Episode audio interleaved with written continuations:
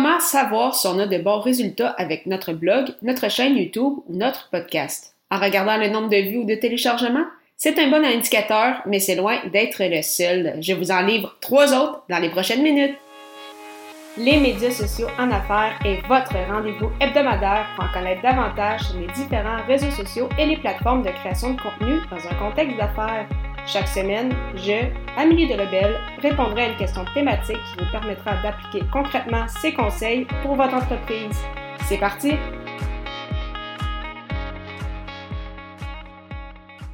Salut, salut! Très heureuse de vous accueillir pour ce 17e épisode des médias sociaux en affaires sur qu'est-ce qui permet de déterminer le succès. En effet, c'est toujours agréable de voir nos chiffres monter, que ce soit le nombre de visites sur un blog, le nombre de visionnements sur une vidéo YouTube ou le nombre de téléchargements avec un podcast, mais ce n'est pas la seule mesure à prendre en considération.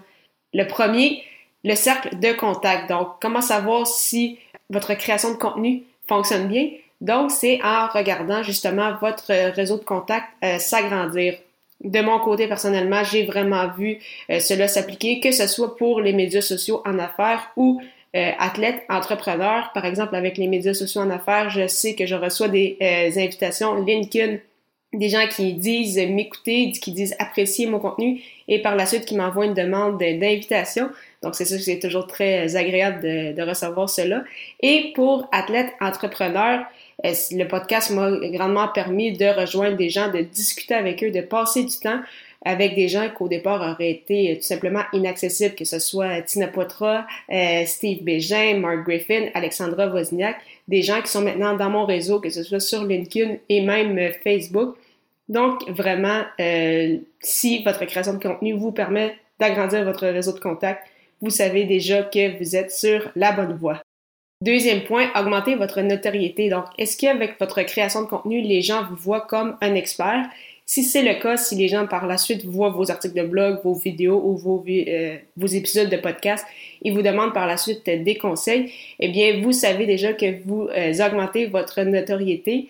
Et euh, pour ceux qui hésitent à se lancer un podcast ou non, sachez qu'avec un podcast, l'attention moyenne est de 32 minutes à moyenne, ce qui est tout simplement énorme. Pour un article de blog, on parle peut-être d'une, on, parle plus en termes de secondes, alors que pour une, une vidéo, on parle d'environ 3 à 4 minutes. Donc, bien évidemment, avec un temps d'attention aussi élevé, il y a vraiment des liens qui se créent. On a vraiment l'impression d'être connecté avec les gens. Donc, cela aide euh, beaucoup pour euh, tout ce qui touche à la notoriété. Finalement, troisième point pour savoir si euh, votre création de contenu a du succès, bien évidemment en faisant des ventes, que ce soit des produits ou services. Si les gens achètent de vous, bien évidemment, cela démontre la confiance euh, qu'ils ont envers, vous comme, euh, comme individu.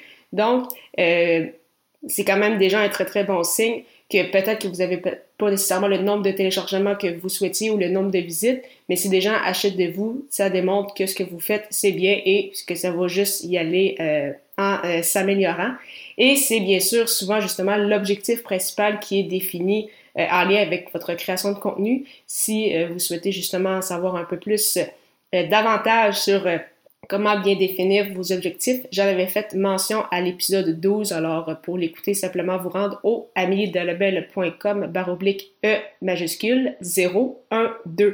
Alors, euh, de mon côté, euh, personnellement, je sais euh, que je peux aider des gens, donc soit qui, me posent des questions justement en lien avec la création de contenu, avec le, podcast ou avec les réseaux sociaux en général, mais également, j'ai remarqué que les gens ont confiance en ce que je propose, en ce que je dis, grâce à euh, mon affiliation donc avec, euh, avec mon hébergeur Blueberry. Vous l'avez certainement déjà entendu parler.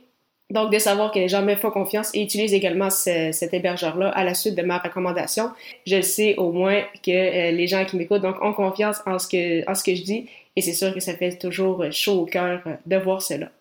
Donc, en résumé, oui, les téléchargements, le nombre de visites, c'est très intéressant, mais il y a également d'autres euh, statistiques ou d'autres éléments à regarder, soit euh, votre cercle de, contact qui s'agrandit, que ce soit sur vos réseaux sociaux ou euh, en général, si les gens vous voient comme un expert dans votre milieu, et bien sûr si vous faites des ventes, que ce soit de vos produits ou services.